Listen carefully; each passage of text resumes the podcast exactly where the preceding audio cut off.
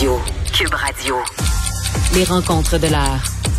Chaque heure, une nouvelle rencontre. Nouvelle rencontre. Les rencontres de l'heure. À la fin de chaque rencontre, soyez assurés que le vainqueur, ce sera vous. Cube Radio. Une radio pas comme les autres. Excuse-moi, je suis crampée. Une radio pas comme les autres avec Léa Streliski. Salut Léa. Salut Madame Geneviève. Des fois, j'aime ça ironiser sur nos petits thèmes.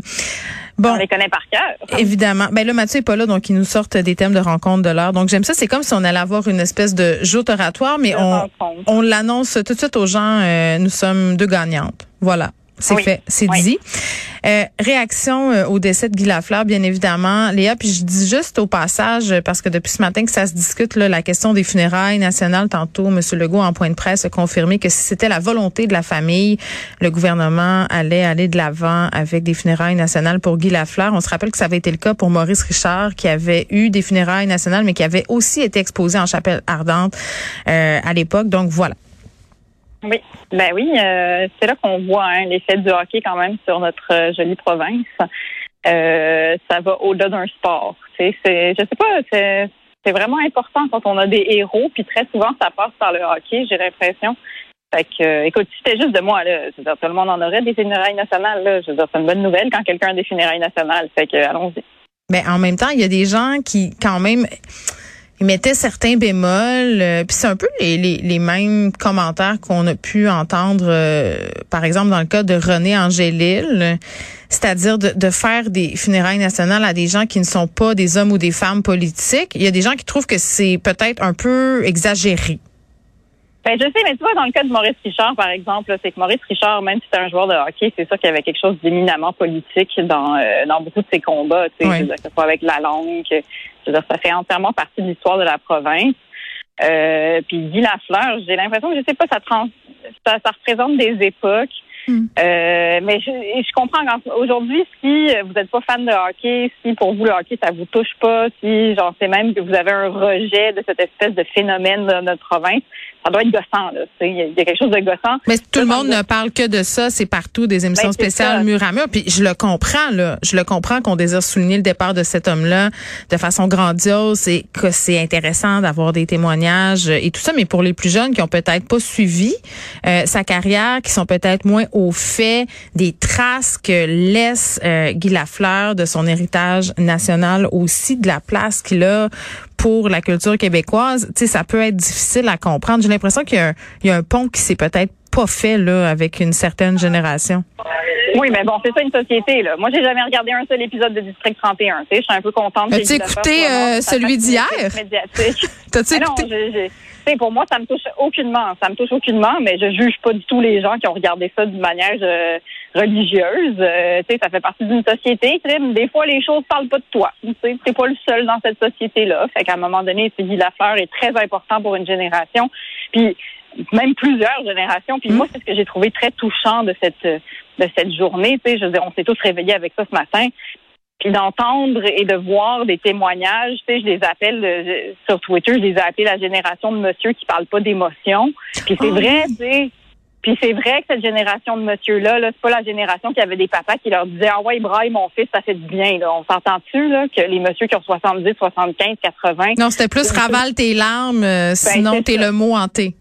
Hein? Ben, c'est ça. Un peu Puis- ça. Puis, ben, c'est ça. Fait que, puis, puis de les entendre, d'entendre leurs témoignages, d'en- de les entendre dans la radio, de les lire, puis de voir justement qu'ils trouvent les mots, qu'ils mettent de les. qu'ils Mais il y avait Ménic tantôt à LCN, je voyais euh, sur mes écrans dans mon studio, il faisait un topo avec une journaliste de chez nous, puis il y avait la grosse larme à l'œil là. Ron Fournier aussi, Ben- ça venait le chercher. Lucien Bouchard ce matin avec mon collègue Benoît, euh, très très émotif aussi. Brian Maroney qui sera un peu plus tard aussi ici à Cube Radio, j'ai l'impression qu'il va en parler de, de façon très touchante aussi. C'est c'est vrai qu'on n'est pas habitué de voir ces hommes-là faire dans dans le sentiment, disons ça comme ça.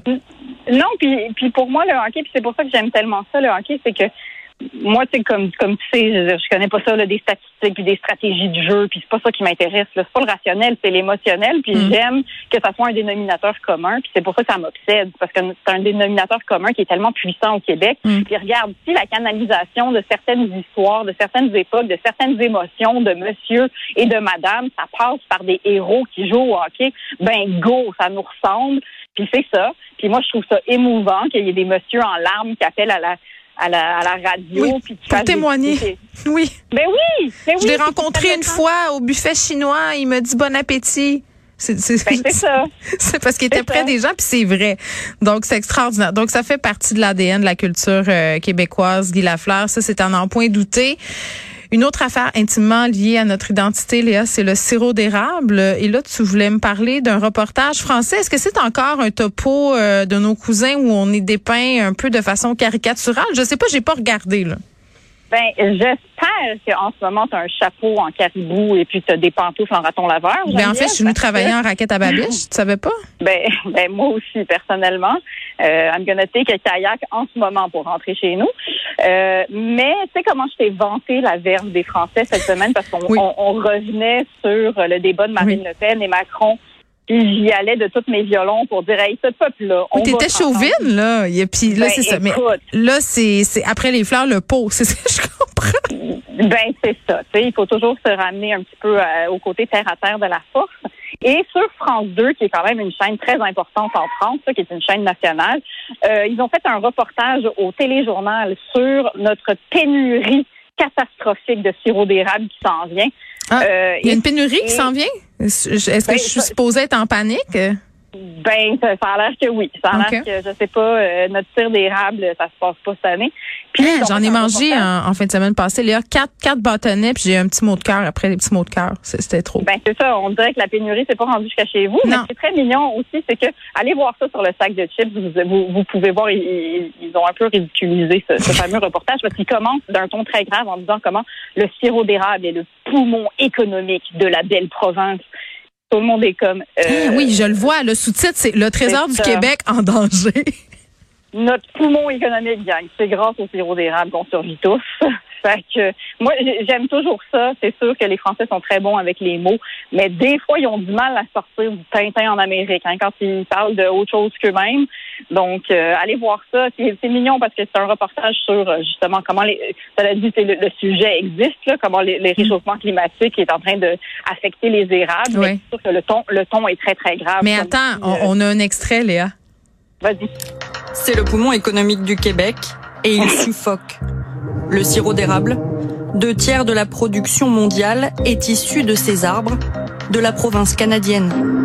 Mais depuis trois ans, les érables supportent mal le réchauffement climatique qui diminue la récolte. Et si 2022 était l'année de la pénurie? Ouais, c'est, euh, Ouh. ben, C'est très un tueur si proche quand même. Mais tellement, hein. auriez-vous Euh, pu le voir venir? Non, mais ça, et moi, sincèrement, j'ai ressenti la pression. Là. Il y a deux tiers de la production du sirop d'érable dans le monde qui repose sur nos, nos épaules. Mais mon Dieu, je c'est vrai qu'il faut que ça continue cette Est-ce qu'on a en plus la maudite charge mentale du sirop d'érable? Ben, ben, je pense que oui, Geneviève, je vais rajouter ça dans ma liste. Faut que je pense aussi aux, aux pancakes du monde. Mais tu sais, En, en Chine, comment ils vont vivre sans nous si, si ça marche pas, nos érables? L'autre fois, quand je promenais le chien, écoute, j'habite quand même euh, en plein cœur de Montréal. J'ai des voisins qui ont entaillé des érables près de chez nous. Je sais pas s'ils font une expérience avec leurs enfants, mais tout le kit était installé, là, puis ils récoltaient, puis ils avaient l'air de vouloir se faire du sirop en fin de semaine. Donc, Mais c'est extraordinaire. Moi aussi, je trouve ça. Sur le plateau. Je veux faire ça sur le plateau et faire croire aux Français que tout le monde fait ça dans non, mais sa vends ça aux Français. Vends ça 5 Ben oui. dollars le bâtonnet. Mais non, mais déjà, je leur fais croire qu'il faut rentrer les écureuils l'hiver. Il faut aller chercher ta cage à la ville. Ils te donnent une petite cage. Puis là, t'attrapes pas les écureuils puis tu les rentres dans ta maison. T'as un permis, là. Puis après, tu peux, aider les écureuils les rentrer dans ta maison. Fait que là, je pense que je vais leur faire croire faut entailler les érables dans nos cours. C'est Bon. mon prochain projet. Mais là, euh, tu sais, on, on risque de ce reportage-là, mais est-ce que quand même il y a un fond de vérité là-dedans? Je veux dire, est-ce que c'est vrai qu'en ce moment, on souffre euh, au niveau des érablières du réchauffement climatique? Parce que moi, les dernières nouvelles que j'ai eues, Léa, par rapport au sirop d'érable, c'est François Lambert qui me les a données. Oui. Donc, je sais pas si c'est nécessairement si fiable. Tu comprends? On parlait du cartel de l'érable. Oui, je l'ai entendu, le beau François Oui, Lambert. tout à fait, tout Puis, euh, aussi dramatique dans son dans sa livraison de la nouvelle. Oui, mais sauf que ça n'avait pas vraiment rapport avec l'environnement, cela dit. Mais tu sais, Oui. euh, je, je probablement, je veux dire, pourquoi est-ce que nous, on serait épargnés par les réchauffements climatiques et les changements climatiques? J'imagine que ça doit affecter les érablières. Mm. Mais demande à Jeff Fillion puis à, à, à Moret euh, à Québec, ils, ils vont te le dire eux autres pourquoi on est épargnés par le réchauffement climatique. Ils ont vraiment des bonnes Oui. réponses. Qui ça, Geneviève?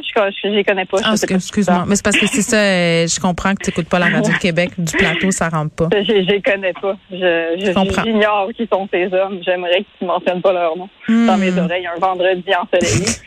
Donc, Euh, le trésor du Québec serait en danger. Des fois, j'aimerais ça, je sais pas, euh, catapulter des équipes de journalistes euh, français au Québec pour qu'ils voient que justement on se promène pas à dos d'orignal, qu'on n'est pas tous en train de chasser le caribou et qu'on n'est pas en train de se revitailler de peau de babiche à la station d'essence. J'aimerais ça. Mais, mais c'est-tu, je trouve juste qu'on se venge pas assez. On se venge pas assez, ben on se venge pas mal. De écouter euh, Emily in Paris. Ouais, en termes de vengeance sur le c'est cliché français, là, c'est pas pire. Non, mais c'est pas nous, là. Nous, on devrait faire des reportages. Sais, à mon métro, par exemple, métro du plateau, il y Ah. avait euh, quatre camemberts pour 20 dollars. Je fais comme, OK, c'est ça les rabais dans mon épicerie de français. Ils nous jettent des camemberts. Genre, qui pourrait faire un rabais de quatre camemberts pour 20 dollars? Ça intéresserait personne. Mais dans mon quartier, ça intéresse le monde. On devrait faire des reportages clichés comme ça de temps en temps. je mais, trouve, mais Léa, ça, tu, de- ben, tu devrais, je pense que tu devrais en faire un projet. Ça pourrait être Ah, très ben, bon. Va à l'épicerie puis clip des Français. Tu nous les feras jouer à l'émission. Ben, une fois que j'ai fini d'entailler mes érables dans ma cour, je vais faire ça, je te le promets. Bon, Achille, qui est notre Français en résidence, il commence à être tanné. Ah, il est tanné, hein? Ben- prononcer le mot slip, c'est toujours le fun. Dis slip. Achille, dis slip dans le micro, s'il te plaît. Vas-y. Slip. Yes! Mais il n'y a pas sacré. Quand il sac, c'est encore moins crédible. C'est très, très drôle. Ah, il y a- mais ça parce vient. s'aime assez. On- On assez. Qui aime bien, Ouais, on- châtie bien. Exact. C'est nos cousins, on les aime. Merci, Léa. Merci, bon week-end. Bye.